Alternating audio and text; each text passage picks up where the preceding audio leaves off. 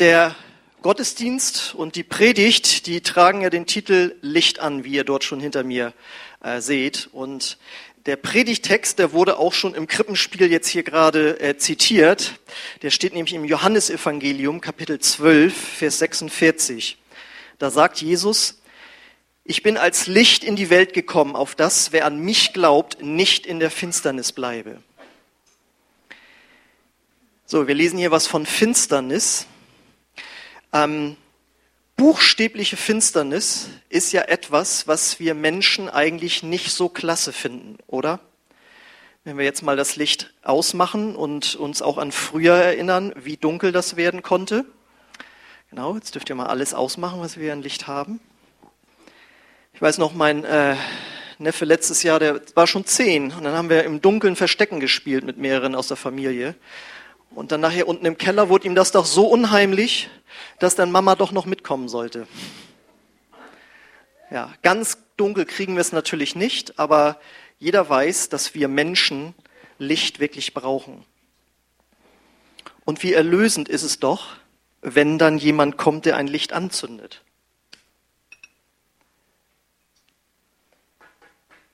Wenn in die Finsternis ein Licht reinkommt, da freuen wir uns weil so lange halten wir es nicht in der Finsternis aus.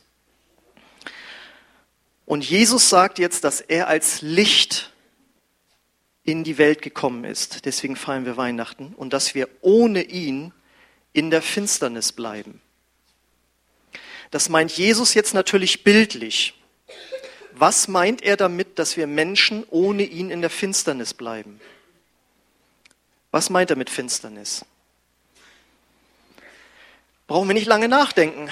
Wenn ein Mensch mit Depression zu kämpfen hat, der weiß, was Finsternis in den Gedanken und Gefühlen ist. Trauer und Verzweiflung werden als Finsternis wahrgenommen. Starke Enttäuschungen können das auch bewirken. Also Dinge, die man ganz persönlich so wahrnimmt, werden als Finsternis dann erlebt.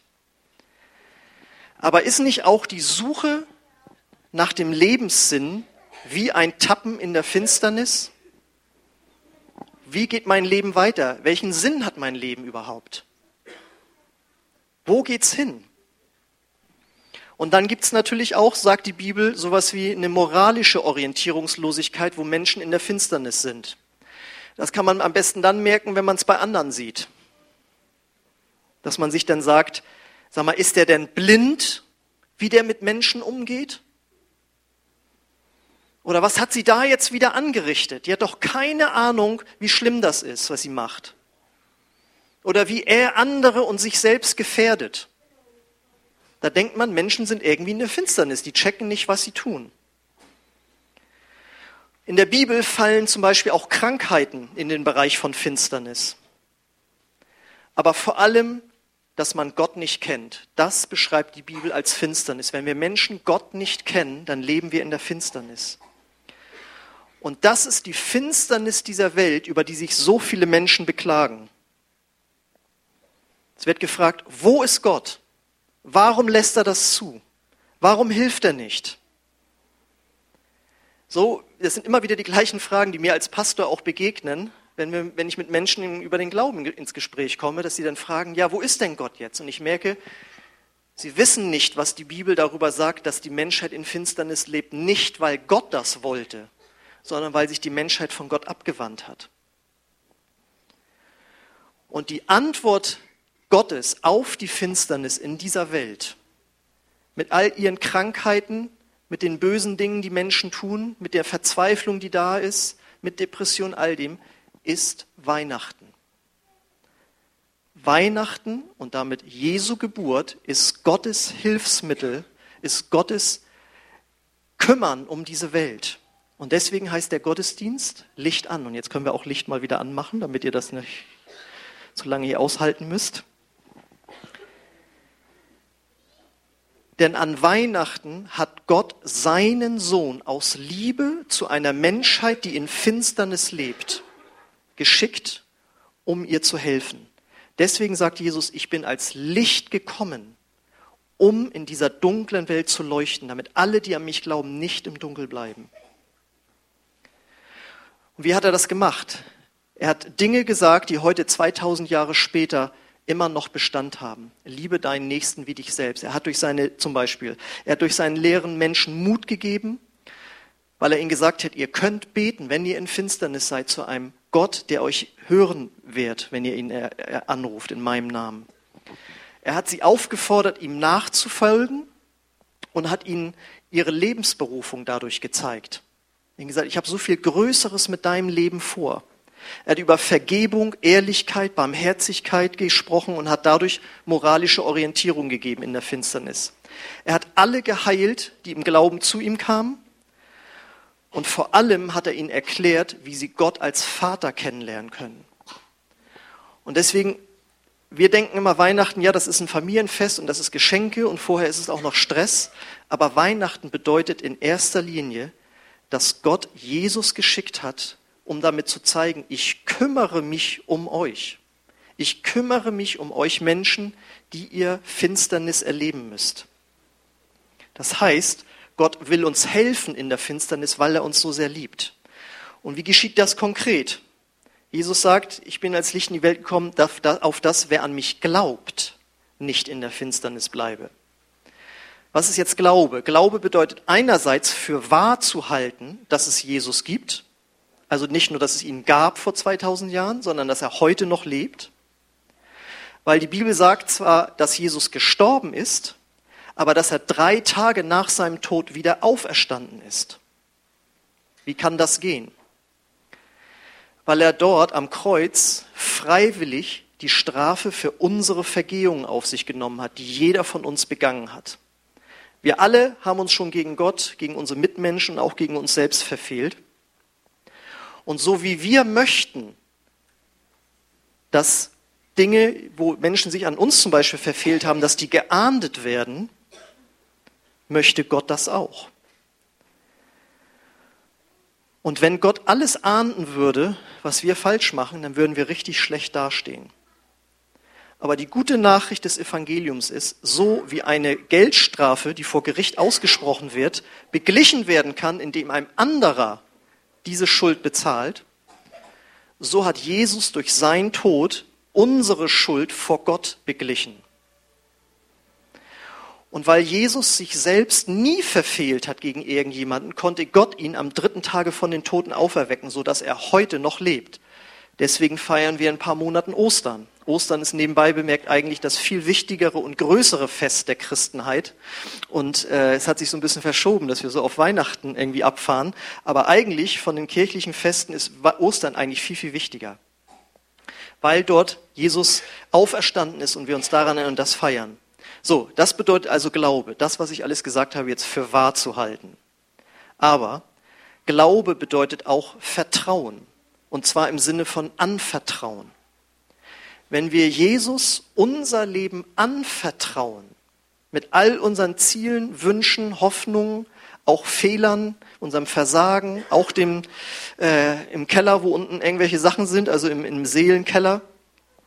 Und wir sagen, Jesus, ich will dir nachfolgen. Das heißt, bildlich gesprochen, wenn wir ihn an das Steuer unseres Lebensautos lassen, dann ist das wahrer Glaube erst. Und wenn wir das tun, dann geschieht ein inneres Wunder. In dem Moment, wo wir sagen, ja, Jesus, ich glaube daran, dass du für mich gestorben bist, dass du für mich gekommen bist, weil du mich liebst, und ich folge dir nach, ich vertraue dir mein Leben an, dann in dem Moment bekommen wir, ein, sagt die Bibel, ein neues, inneres, seelisches Herz. Das ist so wie ein Computer, der ein neues Betriebssystem raufgespielt bekommt. Äußerlich bleibt die Hardware gleich, aber bei der Software hat sich was geändert. Und so ist es auch. Äußerlich bleiben wir gleich, aber innerlich bekommen wir ein neues Herz. Und dann lebt Jesus durch seinen Geist in unserem Herzen. Und jetzt kommt's und vertreibt die Finsternis in uns. Weil wenn Gott selbst in uns lebt, dann haben wir Zuversicht, Orientierung, Glauben und wir wissen auch, dass wir die Ewigkeit bei Gott verbringen werden. Dass diese Trennung von Gott, die hier schon anfängt und in Ewigkeit aufhalten, äh, weitergehen würde, wenn wir nicht Jesus erkennen und annehmen. Aber wenn wir das tun, dann bekommen wir die Gewissheit dafür, dass wir in den Himmel kommen werden. Und ich weiß noch, bei mir war das so, dass ich 23 Jahre ohne Gott gelebt habe und eigentlich ein schönes Leben gelebt habe, wie ich meinte. Und dann wurde mein Bruder Christ, ich habe mich in drei, vier Jahren mit dem Glauben beschäftigt. Und am Ende dieser Zeit habe ich gesagt, ich glaube das. Ich glaube, dass dieser Jesus von den Toten auferstanden ist. Und ich vertraue ihm, dass er ein besseres Leben für mich hat, als ich das bis jetzt die 23 Jahre selbst probiert habe. Und dann habe ich ihm mein Leben anvertraut. Und ich lüge nicht. Es war wirklich so, als würde innerlich ein Licht angeschaltet werden. Ich kann mich da noch genau dran erinnern. Und dann habe ich erst später diese Bibelstellen gelesen, dass Jesus sagt, ich bin das Licht und wer mich annimmt, der bekommt Licht ins Herz. Und ich dachte, das ist ja krass. Jetzt erlebe ich schon das, was hier drin steht. Und das bedeutet, wenn ähm, du Finsternis in irgendeiner Form in deinem Leben kennst, dass du nicht weißt, wie es im Leben weitergehen soll, dass du merkst, ich mache immer wieder Sachen falsch, ja, in der Familie, in der Ehe, auf der Arbeit, wie auch immer. Und mir fehlt da wirklich irgendwie eine innere Kraft, anders zu leben. Oder wenn Krankheit in deinem Leben ist, ja, alles, was ich als Finsternis beschrieben habe, dann sagt Jesus, möchte er in dein Leben kommen und das Licht sein, das die Finsternis vertreibt. Und das gilt jetzt dann für jeden Einzelnen von uns. Aber es geht ja auch um die Finsternis in dieser Welt. Und wenn wir alle das Licht Gottes in unser Herz bekommen würden, dann würde ja bei allen die Finsternis verschwinden. Und deswegen ist die Kirche so wichtig in dieser Welt, weil sie bringt das Licht zu allen Menschen, die in Finsternis leben. Das lesen wir Matthäus 6, 5, äh, Vers 14. Ihr seid jetzt das Licht der Welt, wie eine Stadt auf einem Berg, die in der Nacht hell erstrahlt, damit alle es sehen können. In dem Moment, wo du Jesus in dein Herz aufnimmst, wirst du selbst zum Licht. Und deswegen gibt es seit 2000 Jahren auch Missionare, die in die ganze Welt gehen, wie hier, wie wir gehört haben, ein Freund von uns, der in die Türkei gegangen ist. Ja, aber auf die ganze, um die ganze Welt sind Menschen gegangen, die gesagt haben, ich möchte das Licht von Jesus weitergeben. Und das ist Gottes Weg, um die Finsternis dieser Welt zu vertreiben. Das heißt, wenn du dir selbst die Frage stellst, ja, wo war Gott jetzt? Warum ist das wieder passiert? Gott ist eigentlich auf dem Weg hin zu dir, hin in diese Situation. Und die Frage ist, lässt du ihn rein? Vielleicht kennen einige von euch noch das Gebet vom Vater Unser. Dein Reich komme wie im, wie im Himmel, so auf Erden. Der Wille Gottes geschieht nicht automatisch hier in dieser Welt sondern wir können dafür beten, dass es geschieht und wir können das Licht Gottes für uns selbst annehmen und an andere weitergeben. Und deswegen meine Frage an dich. Empfindest du, dass da Finsternis ist in deinem Leben, in irgendeiner Weise? Ich sage nicht, dass das Leben völlig daneben ist oder so. Ich habe damals auch gut gelebt. Aber wo du merkst, da sind Dinge, da komme ich nicht drauf klar, das verändert sich einfach nicht, das sind offene Fragen, da ist so viel passiert in meinem Leben, da ist Trauer, da ist Schmerz, was immer es ist, was ich aufgezählt habe, ja. Dann lade ich dich ein, lass Gott ein Licht in deinem Herzen anzünden und du kannst dieses Weihnachtsfest nehmen als einen Startpunkt, wo du sagst, Gott, ich möchte dieses Licht kennenlernen. Vielleicht glaubst du das noch nicht alles, was ich gesagt habe. Also ich kann nur sagen, damals, ich habe nicht an Gott geglaubt, bevor ich Christ wurde. Und für mich waren das schräge Geschichten. Aber wenn man sich mit einem offenen Herzen damit auseinandersetzt, was Gott und die Bibel und Jesus wirklich zu sagen haben, dann kann man sich dafür öffnen. Und ich kann dir sagen, ich habe es noch nicht einen Tag bereut, und das sind jetzt, wie gesagt, 25 Jahre her. Und deswegen fragen wir das hier auch jeden Sonntag. Willst du an Jesus glauben, so wie er das in diesem Vers beschrieben hat? Wer an mich glaubt, wird nicht in der Finsternis bleiben. Und das ist das, was wir als Kirche weitersagen wollen. Weihnachten ist mehr als ein Familienfest, ist mehr als Geschenke verschenken und ein paar Tage frei haben, sondern Jesus, äh, das Weihnachtsfest ist die Erinnerung an Jesus, dass er geboren wurde. Und wenn das einige von euch in diese Tage mitnehmen können, da würde ich mich schon total drüber freuen. Auch diese Texte, die wir singen, O du fröhliche, stille Nacht, das sind so tiefgehende Texte, wo darüber gesprochen und gesungen wird, dass Gott uns erlösen will aus unserer Finsternis. Und wenn du das für dich annehmen kannst, dann kann das dein Leben oder dann wird das dein Leben so positiv verändern, wie du es nicht für möglich gehalten hast. Dass ich heute hier stehe und Pastor bin, ja, das ist, habe ich damals gesagt, das ist eigentlich ein Wunder, weil ich habe mit Glaube und Kirche nichts zu tun gehabt, wirklich nichts. Ich war ein langhaariger Rockmusiker, jetzt nicht lachen, äh, und das war ein Wunder und Gott hat das getan. Und dieses Licht möchte auch Gott in dein Herz senden. Und ich möchte dich einladen, wenn du hier bist und sagst, während du gesprochen hast, habe ich gedacht, das wäre schön, wenn das stimmen würde. Dann bist du schon auf einem guten Weg. Und vielleicht bist du hier und sagst, ich kann das sogar glauben, was du sagst. Noch besser. Dann frage ich dich, was hindert dich, dieses Licht, dieses Licht Gottes in dein Herz hineinzulassen? Die Bibel sagt, jeder Mensch ist nur ein Gebet von Gott entfernt. Es muss nur ein ernst gemeintes Gebet sein, wo du dir klar bist, das bedeutet nicht nur einfach kurz mal ein gutes Gefühl haben, sondern ja Gott, ich will dir nachfolgen. Ich will dein Wort lesen, ich will etwas lernen von dir und ich will, dass du mein Leben veränderst. Und wenn du das machen möchtest und dazu Ja sagen kannst, dann lade ich dich ein, dass wir ähm, gemeinsam ein Gebet sprechen. Unser kleines Lobpreisteam darf schon mal auf die Bühne kommen. Und ich lade euch ein, dass bevor wir jetzt gleich das nächste Lied äh, singen, dass wir, ja, wenn du das möchtest, so ein Gebet sprechen. Ich lade euch ein, auch aufzustehen. Und das ist die wichtigste Entscheidung, die ein Mensch treffen kann, mit oder ohne Gott zu leben. Und wenn du das möchtest, und vielleicht ist dieses Gebet, was ich gerne vorbeten möchte, und ich lade dich ein, das Satz für Satz mitzubeten, für dich ein allererster Schritt, überhaupt zu sagen, Gott, ich habe in meinem Leben noch nie gebetet, aber ich will es jetzt mal wagen, dann kann das dein erster Schritt sein. Und vielleicht hast du schon mal das Evangelium gehört, vielleicht warst du auch schon mal in dieser Kirche hier, Vielleicht weißt du sehr viel über den Glauben, aber du hast noch nie diese Entscheidung getroffen. Vielleicht bist du auch jemanden, der mal, jemand, der mal dicht an Jesus dran war. Dann nutz diese Chance von Weihnachten und kehre zu Jesus zurück. Und wenn dich das angesprochen hat, in irgendeiner Weise, dann, wie gesagt, lade ich dich ein, das Gebet mitzubeten. Unsere Gemeinde, die das kennt, wird laut mitbeten. Keiner wird dich dann erkennen in diesem Chor. Du musst auch nicht laut beten. Gott sieht sowieso dein Herz.